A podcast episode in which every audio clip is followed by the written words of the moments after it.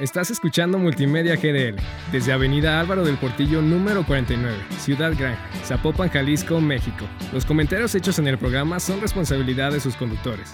Multimedia GDL.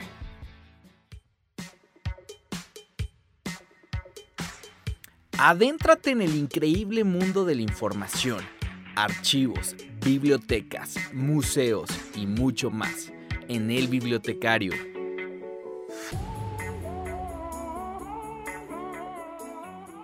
Ventana sobre la utopía. Ella está en el horizonte, dice Fernando Birri. Me acerco dos pasos, ella se aleja dos pasos. Camino diez pasos y el horizonte se corre diez pasos más allá.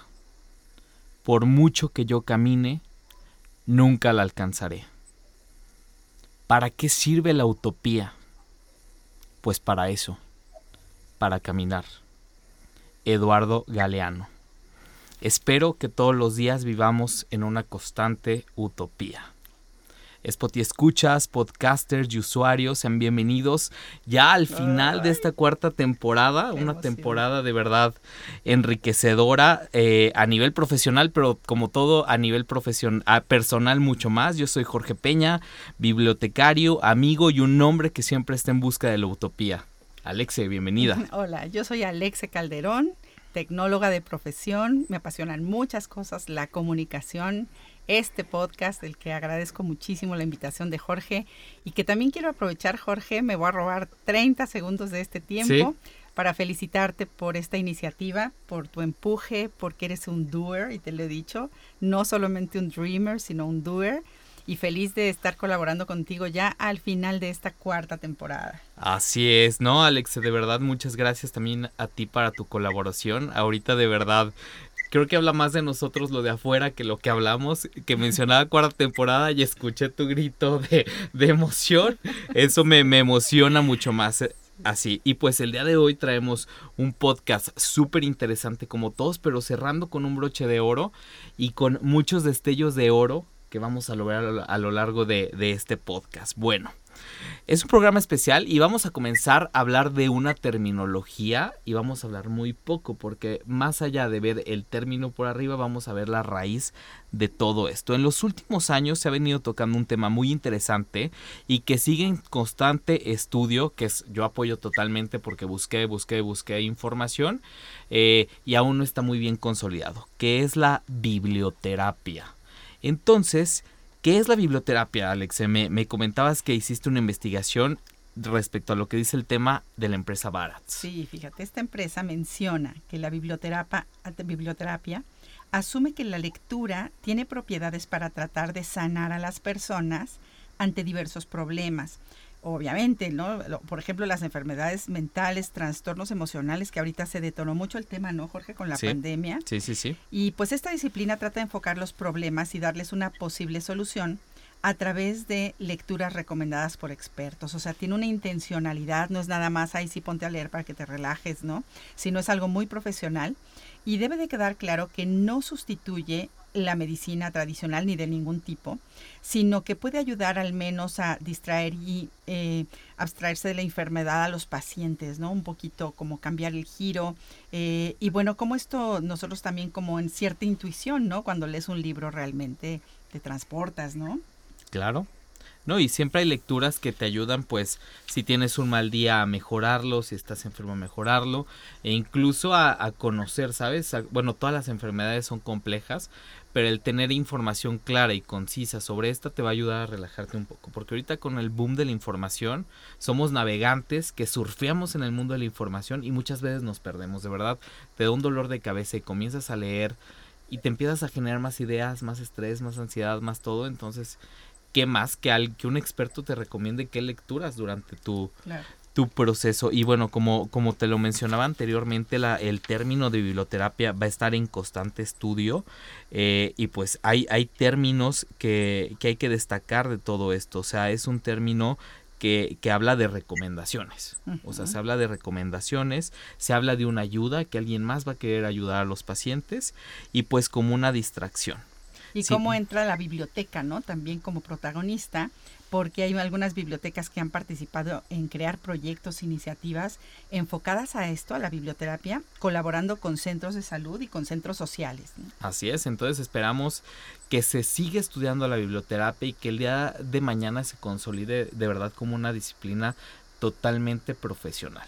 Y pues, ¿dónde va a estar toda, eh, toda esta chamba de la de la biblioterapia? Bueno, desde la parte profesional, desde la parte de la psicología, desde la parte de tomarle un valor y una importancia a la salud mental. Y pues el día de hoy con hay varias terapias, o sea, está el psicoanálisis, pero el día de hoy vamos a revisar una eh, terapia muy especial que es la psicoterapia de premisas y el, el reconnective healing. Entonces, como te lo mencionaba desde el inicio, tenemos una invitada de verdad de oro para cerrar con broche de oro y pues más que su currículum, tenemos una carta de vida de ella. ¿Cuáles son las pistas, Alexe? Ahí te va. De niña sentía interés en la meditación, en la oración, en todo lo que tenía que ver con Dios, la filosofía y la naturaleza. Ha tenido luchas personales con el dark side y eso nos lo tiene que platicar porque cómo, ¿no? Que le han servido para estar en constante renovación. Ha experimentado diversos tipos de terapias alternativas y pues muy padre porque llega a encontrar la psicoterapia de premisas y la Reconnective Healing, que ya nos platicará un poquito más de qué se trata esto. Ella es disciplinada, es comprometida, entregada a algo muy importante y muy necesario que es la comprensión. Más de 22 años como profesional de la psicología y tiene una certificación en psicoterapia de premisas y Reconnective Healing. Ella es conferencista y bueno, muy importante, es mamá, es hija y es amiga. En la actualidad, continúa observando cómo la búsqueda de la felicidad es el mismo generador automático que mantiene el sufrimiento ligado al tiempo y el pensamiento. Ahora el parloteo mental es casi cero y con ello el bienestar se manifiesta casi siempre. Y bueno, seguramente, Jorge, con, yo, con todo esto que te he dicho, seguramente ya sabes quién es. Claro que se agregaría más al currículum, que es mi psicóloga de cabecera. Entonces, este, pues se ven los avances. Creo que se ven los avances a uno y es muy buena oportunidad y agradezco mucho la oportunidad que, que nos da de brindarnos este espacio. Y ella es no más ni menos que la psicóloga Ceres Azucena. Bienvenida, Ceres. ¿Cómo estás? Ay, pues bien contenta, bien contenta y agradecida por la invitación y más que sea en este, en este cierre, ¿no? En este cierre de tu periodo, de tu etapa o de este cuarto, que no, por lo que escucho es una sorpresa para mí que sea el cuarto, pero bueno, pues este, entonces habla de que, que has eh, decidido continuar y continuar y que la gente está ahí, que les está gustando tu trabajo y, y, que a ti también te está gustando, ¿no? Entonces, bueno, pues me encanta, me encanta y de verdad que muchas gracias. Em, yo quizá en el transcurso me alcance un poco a mencionar algo de lo que va a significar para mí esta entrevista en particular, pero pues bueno, vamos, vamos viéndolo ahí más adelante. Muy agradecida de verdad, este, me honran con su con esta oportunidad, ¿no? A estar hablando de lo que para mí ha sido muy importante en mi vida y que, bueno, voy buscando la manera en lo posible de compartirlo con quien decida, pues, que también es su momento que checa para ellos este tipo de información. Claro, claro que sí. Te digo que al iniciar con la pregunta me sorprendo que yo ahora soy el que te pregunta a ti cómo estás. no me había dado cuenta de la complejidad. Y pues sin duda alguna nos gusta comenzar desde la teoría, Ceres. Eh, bueno, tú eres profesional en la psicología, sin embargo la psicología aún es un tema muy estigmatizado, ¿sabes? Entonces me gustaría comenzar con esta pregunta primera de ¿qué es la psicología? Pues es el estudio de la mente. Em, yo creo que esto que mencionas del estigma y esta situación tiene que ver con, eh, pues con tiempos muy antiguos, ¿no? Desde, se me viene Descartes, en donde empieza la ciencia como más fisicalista, ¿no? La ciencia tenía, esa era analítica, tenía que tener un objeto de estudio, tenía que... Mm, eh, dar un resultado y, pero sobre todo algo como palpable, ¿no? Que pudiera. Y pues en ese sentido, en las cuestiones de algunos fenómenos y el fenómeno de la mente, pues no entraba, ¿no? O no tan fácilmente. Entonces, eso va provocando que algunas disciplinas como que se fueran quizá quedando atrás en alguna medida. No sé si me estoy explicando lo que quiero transmitir. Sí, sí, sí. como, para, como para poder um, entender esto que, que mencionamos, porque sí es verdad, hay personas que consideran todavía que la psicología pues es algo que no tiene como un sustento eh, que no les va a ayudar o que mm, hoy precisamente, hoy precisamente atendía a una doctora y ella mencionaba que eh, había considerado ir con el psiquiatra. ¿Por qué? Pues porque es algo como más tangible, ¿no? O sea, es para ella, entonces tenía sentido, pues al ser doctora, que la revisara o que la que su situación lo viera con un psiquiatra, pero como con un psicólogo, ¿no? Al final, este, aquí la tuvimos, estamos contentos de haberla recibido, pero es eso, ¿no? De que pues tiene como para algunos eh, esa falta de fundamentos, vamos a decir, epistemológicos o científicos que sostengan la, eh, pues la psicoterapia o la psicología en este caso. Y, bueno, ahí es donde entra la psicoterapia de premisas también. Tal vez me voy a adelantar un poco, pero por eso me gusta psicoterapia de premisas, porque, pues bueno, es un desafío, es un desafío como mantenerse en ese equilibrio entre lo, vamos a decir, así lo voy a expresar yo, entre lo fisicalista y como lo sobrenatural. No sé si me voy explicando, es decir, entre este pensamiento mágico que últimamente se ha vuelto como muy llamativo, interesante y atractivo para la gente, pero que pues finalmente no tiene ese fundamento eh, científico o pues ese fundamento que es, la sostenga, ¿no? Y, y psicoterapia de premisas, pues aunque todavía falta trabajo por realizar, tiene muy buen fundamento en algunas áreas, en algunas disciplinas que, um, han avanzado, como las, mm, bueno, a ver si, pero bueno, como la cibernética, la teoría general de sistemas y otras ahí, este, que serán disciplinas, ¿no? Eh, por ejemplo, la cibernética, la teoría mm, general de sistemas son...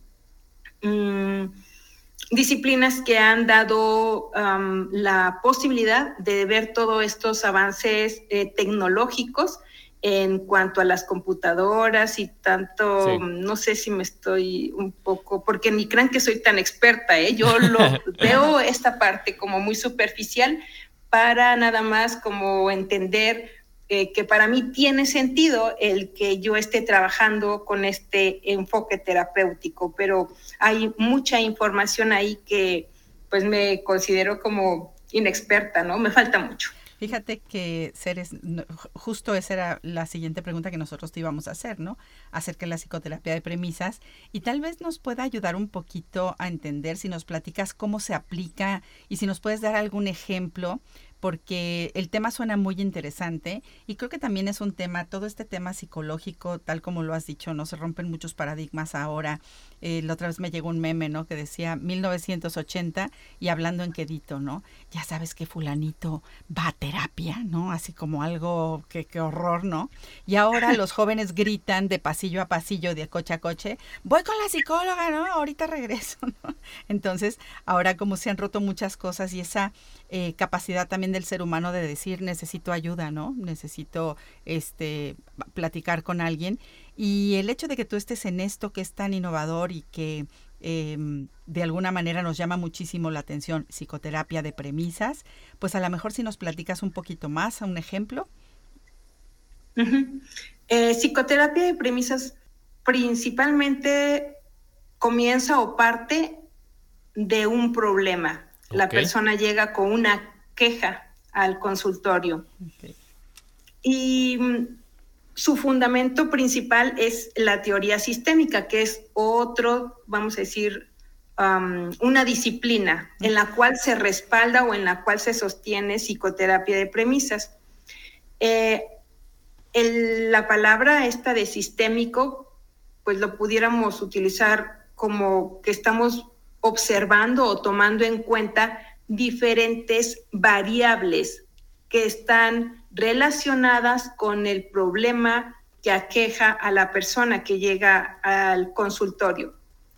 De tal manera que entonces escuchamos la queja del paciente, entendemos y revisamos cómo se genera esa pauta de comportamiento, es decir, eso que a la persona le aqueja generalmente está relacionado con un comportamiento.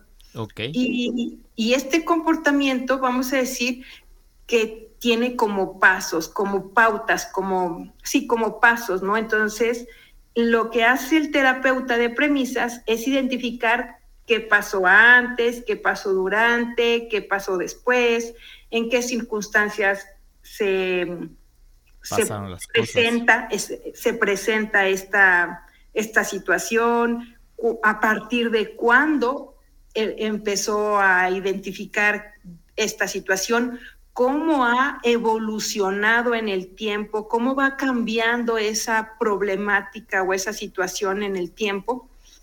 Y, y entonces esto nos lleva, no es una eh, eh, que será, no es, no es una generalidad, pero casi siempre, dependiendo de la situación por la cual llega el cliente a la, o el paciente al consultorio, nos lleva a que hagamos un retrorrastreo, le llamamos. Es decir, vamos a irnos hacia atrás en el tiempo, identificar desde hace cuánto tiempo esta persona comenzó a presentar esa situación. Puede ser que nos diga que ocurrió pues no sé, hace tres meses que terminó con su relación de pareja o hace mm, un año que se le murió X persona o, o no. Eh, mm, puede ser que diga que, fue hace tres meses, se me está, ahorita estoy pensando que me puede decir que ocurrió hace tres meses cuando terminó una relación de pareja, que es un problema pero el terapeuta tendría que ir a investigar más allá del discurso que me está dando mi paciente, ¿no? O sea, toma en cuenta el discurso del paciente, pero hay muchas cosas que, que no se dicen con palabras, ¿no? Hay, hay mucha más información que el paciente a veces ni siquiera tiene identificado. Y entonces eso tiene que ir como, vamos a decir, en esta exploración, el terapeuta tiene que ir a investigar más allá, ¿no? Escucha lo que dijo el paciente, pero va a ir, oye, y, y antes de esto no había sucedido algo, y de pronto te puede decir no, pero entonces le rascas poquito y dice, ah, no, sí, ya me acordé que cuando, y ahí vamos, ¿no? Eh, en esta, vamos a decir, en esta teoría que está formando, que se va formando en psicoterapia de premisas acerca de, la, de cómo se va formando la mente, entonces vamos concluyendo que, que es falseable, Vamos a decir que sí, es una hipótesis que es falseable, pero vamos concluyendo que la estructura mental, el sistema mental o la personalidad, en otras mm, terapias le llaman personalidad, em, se configura, vamos a decir, el sistema mental se configura con ideas, con las ideas acerca del entorno. Cuando el niño nace, el niño no tiene eh, o la niña no tiene como tal una personalidad, no se ha formado de todo su personalidad.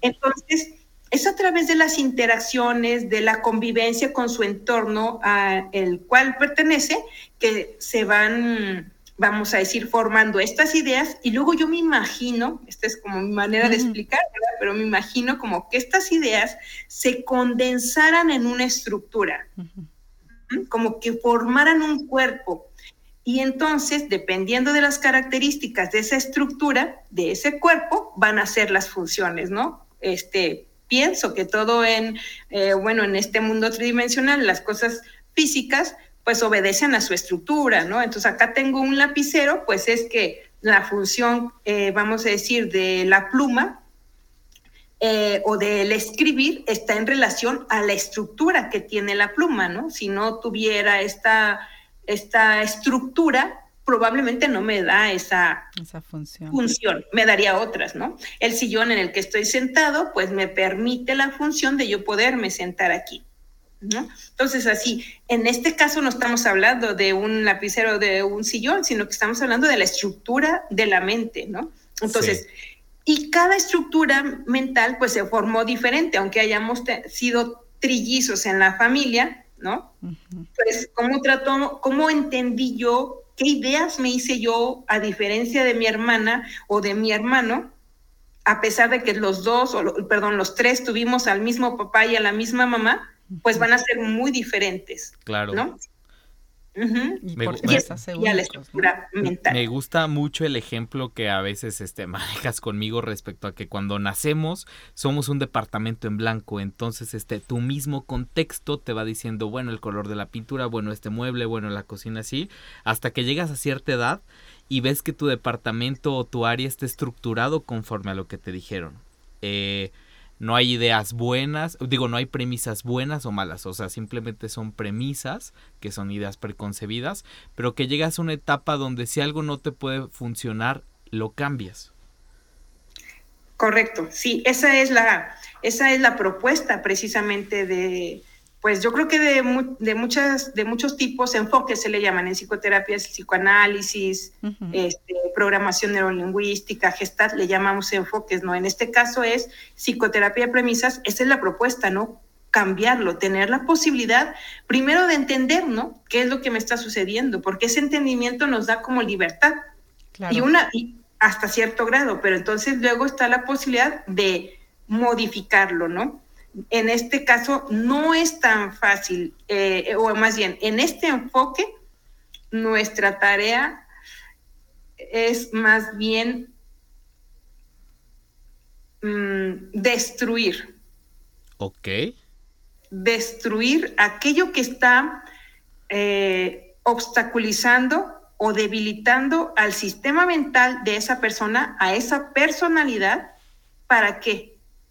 Para que el sistema en su inteligencia como nata construya nuevas premisas o forme nuevas premisas, premisas más sanas o más posibilitantes, más sanas que las que estaban anteriormente. No sé si me expliqué. Está muy interesante y ahorita que te escucho, pues me, me, sentí como en la universidad, hablando justo de las premisas, de cómo algunas premisas pueden ser verdaderas o falsas, como hay un pensamiento lógico, hay un pensamiento inductivo y deductivo con el que realmente es como justamente ver este, eh, esta visión de sistema, porque finalmente eso somos, ¿no? Y me gusta mucho ahorita hacer es que, que dices, bueno, este, voy a destruir o se trata de plantear que la persona pueda destruir esas premisas preconcebidas y colocar unas más sanas, ¿no? Eh, está muy interesante y, te digo que me sentí en la escuela. tengo una enorme duda hacer eso, o sea, que muchas personas desconocen y que a lo mejor no, no saben que es posible. ¿Se pueden destruir esas premisas? O sea, ¿el humano o el cerebro tiene esa, capa esa enorme capacidad? ¿O cómo funciona? Em, hemos visto Mm, ha dado muy buenos resultados el, el trabajo y sí, eh, vamos a decir que la tarea estaría en identificar y en que el, el paciente, el cliente, logre identificar esa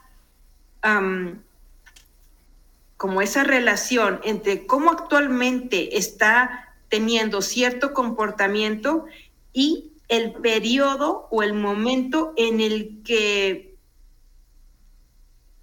fue formada esa premisa. Ok. Que generalmente es durante la infancia, principalmente en el entorno familiar. Eso va a ser muy importante.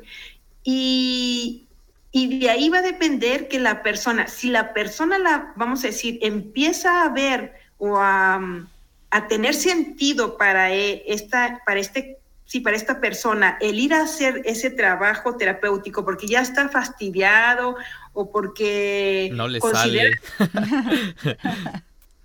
que puede ah, este, que puede ser diferente su vida, entonces va a ir teniendo como este seguimiento o este acompañamiento con el terapeuta para ir dando los pasos que se tienen que dar, porque no es como muy sencillito. Es de cuenta que interiorizados tenemos principalmente a nuestros padres. Claro. Y sus ideas. Claro, claro. Que ahora se volvieron nuestras. Sí. Sí, sí, sí, sí. Pero el que sean nuestras y el que sean nuestros padres no significa que del todo sean correctas sanas o correctas. Sí, sí, sí, sí. Muy bien. Es un trabajo bien interesante, bien bonito, pero que pues requiere de, como de comprensión, de convicción, de compromiso sobre todo para ir avanzando y dando los pasos que se tienen que. En ocasiones el darnos cuenta, precisamente otra vez voy con la doctora, va a decir que le va a zumbar los oídos, ¿verdad? Pero em, decía, estaba en duda, o sea, ella no sabía si, si venir o no, porque ser, algo le dije sí, sí entiendo, o sea, algo de ella se resistía. Pues a lo mejor una premisa ahí que... Yo llamo que, pero esto es mío, ¿eh? que no escuche mi maestro o, mis maestros, pero para mí esta es la manera de, entender esto, que hay dos, que hay un yo programado y un yo potencial. Entonces, el yo programado es ese yo, vamos a decir, que se programó en el periodo de, pues, de la infancia y de la adolescencia con la, con la educación que tuvimos, con la convivencia, con el trato, etcétera. Y, el yo potencial, vamos a decir que es, es todo eso que podemos llegar a ser, ¿no? Como la semilla, la semilla de cualquier, este, pues una semilla, todo lo que pudiera llegar a ser, ¿no? Eh, crecer y multiplicarse y reproducirse y frutos y no lo sé. Entonces, em, en este caso, la parte que estaría como en resistencia, ¿cuál sería? ¿Yo potencial o yo programado? La resistencia, pues el yo programado. Porque ya, es el predispuesto, programado. Sí, sí, sí. O sea, y es el que se va a pasar esto y todo. Y él no permite que ni siquiera el yo potencial salga, ¿sabes?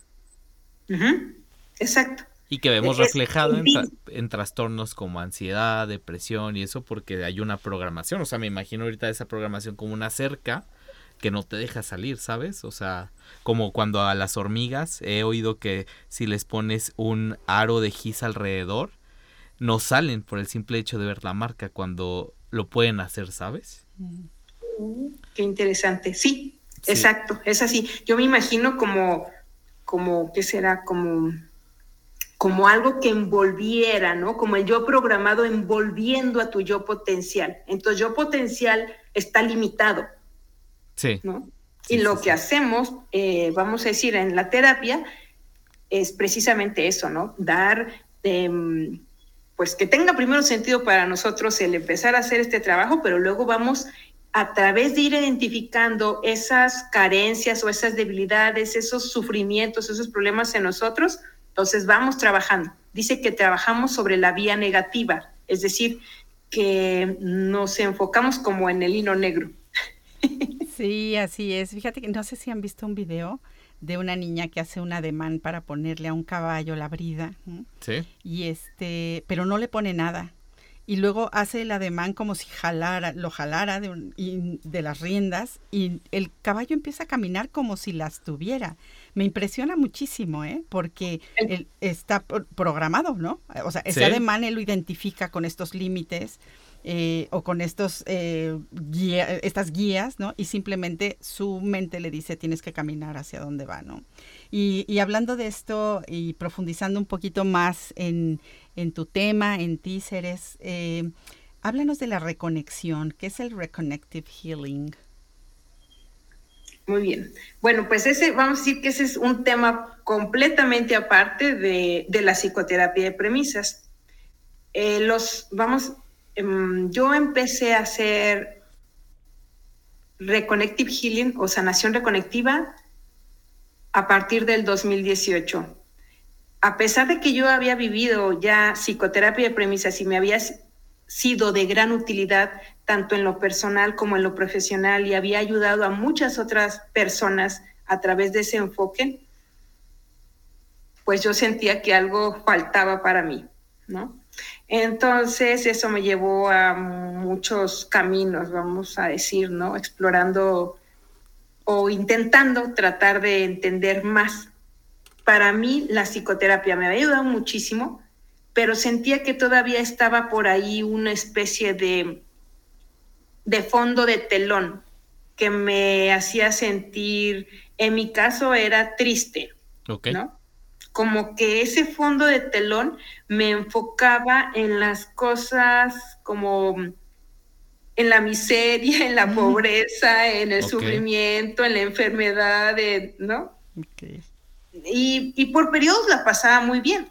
La gente que me conoce de mucho tiempo, pues hago como, vamos a decir, actividades o, trabajos em, colectivos con grandes grupos de personas y mi tarea ahí era, eh, y así lo sentía en ese momento, ¿no? Era eh, estar, eh, mover al grupo, estar contenta, estar alegre, motivarlos, inspirarlos, que para ellos tuviera sentido, pero como que atrás de todo eso estaba ese telón de fondo, ¿no? Para mí. Y entonces, eh, los últimos, así lo menciono yo, los últimos tres años antes de la de mi reconexión, que es otro proceso. Ustedes mencionaron Reconnective Healing, pero a ese acompaña muy de la mano la reconexión. Entonces, en este caso, yo, eh, vamos a decir que estaba muy, ya, ya estaba desesperanzada. Esa es la forma en que yo me describo a mí misma esos tres años. O sea, ya no buscaba, ya estaba como esa, había aceptado esa, pues esa situación, ¿no? De, de que mi mente se enfocaba en las cosas tristes y, no sé, el sufrimiento humano. Eh, de tal manera que entonces vivo un proceso que se llama la reconexión. Este proceso se hace solo una vez en la vida. Em, en este proceso que al principio mm, desconocía todo, vamos a decir, toda la ciencia que está detrás de, esto, eh, pues elegí hacerlo. Es un proceso en el que hay, vamos a decir que el cuerpo físico tiene ciertos puntos, me imagino que electromagnéticos, como los, los que le llaman los, ay Dios. Chakras. Mm. Bueno, anda, como los chakras, pero hay otros, los de la acupuntura china y bueno, entonces lo que se hace es que el facilitador de la reconexión te va eh, conectando esos puntos energéticos en el cuerpo de la persona que ha decidido reconectarse y, como que activara, ¿no? Como todos tenemos ese cableado, por así decirlo, todos los cuerpos o todas las personas, que, que los escucho, pero todas las personas tenemos ese cableado, pero vamos a decir que en la mayoría está como apagado, ¿no? Ok. Y cuando la persona decide reconectarse, entonces el facilitador enciende ese cableado en la persona y eh, a partir de, vamos a decir, del encendido del cuerpo de la persona, se extiende una línea que conecta con algo que le llamamos, bueno, así se llama, eh, las líneas ley del planeta, esto es a nivel planetario. Eh, estas líneas ley del planeta son, por ejemplo, como el Camino de Santiago en, España, como Machu Picchu, como Sedonia y otros que hay por ahí, ¿no? Entonces vamos a decir que energéticamente entendemos que del cuerpo físico o del cuerpo energético de la persona se extienden al, cuerpo, bueno, a la a las líneas ley del planeta y más allá, a la, a la red universal, fuera del sistema solar, ¿no? Entonces, bueno, yo hago este trabajo y muy pronto, no sé, este, el efecto que tuvo en mí fue que ahora yo quería reconectar a mi familia y todo el mundo, ¿no? Mis pacientes. Cada reconexión tiene un precio fijo en el mundo, no va a cambiar. El precio es de 333 euros o dólares. No estoy haciendo marketing, pero así es, eso no va a cambiar. Si es alguien que conoce lo que está haciendo, ese es el precio que va a cobrar. Y bueno, entonces para mí en aquel momento pues el recurso no era lo que yo, mis recursos económicos no me daban para poder reconectar como a 10 personas en corto que eran las que yo quería, ¿no? Reconectar, mi familia más cercana. Y terminé por decidir la reconexión, perdón, bueno, sí, la reconexión en cuanto a una certificación. Yo dije, ah, pues me sale más barato, ¿verdad? Irme a a certificar y yo así reconecto a a todos los que quiero reconectar. Para acabar pronto, pues no fue así. O sea, sí terminé, tengo ahora dos certificaciones en la sanación y en, y en la reconexión, pero no pude reconectar, por ejemplo, a mis hijos. Pues no, es, esto es una decisión personal, ¿no? Pero entonces ahí aprendí a hacer la sanación reconectiva. Y la sanación reconectiva, eh, bueno, hay todo un material, hay incluso un libro en inglés que se llama La ciencia confirma Reconnective Healing. Em, pero vamos, lo voy a poner en mis palabras o de la forma en que yo lo, pues mejor lo puedo manejar, por así decirlo, ¿no? Sí. Y es un, em, es una frecuencia. Todos, bueno, nosotros, em, en la, vamos a decir, la, la parte más pequeña de nosotros o las partículas son átomos. Nosotros, en nuestra parte como más pequeña, somos átomos. Y el átomo está compuesto pues de electrones, protones y neutrones en todo momento están vibrando y la ciencia nos dice que son 99.99 espacio vacío. Ok. Eh, ya con eso, pues me lleva, o sea, hay como mucho para poder este, empezar a, mm, a ver, como que nuestra cabeza tiene que asimilar esto, ¿no?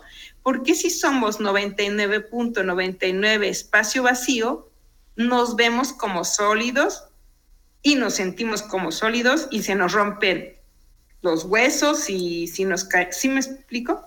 Sí, sí, bueno, es como una, una especie de interpretación, ¿no? Del cerebro que hace esa traducción. Todo eso, eso y más eres porque ya estamos casi por terminar el tiempo lo podemos leer, como lo menciona en el libro La Reconexión de Eric Pearl. Era uno de los libros que íbamos a, recomendar el día de hoy. Está en Amazon y, en todas las plataformas. Y pues continuar, continuar. Ya todos escucharon su nombre, Ceres Azucena. Así la pueden encontrar en redes, bueno, en, Google y en Doctoralia y en todos.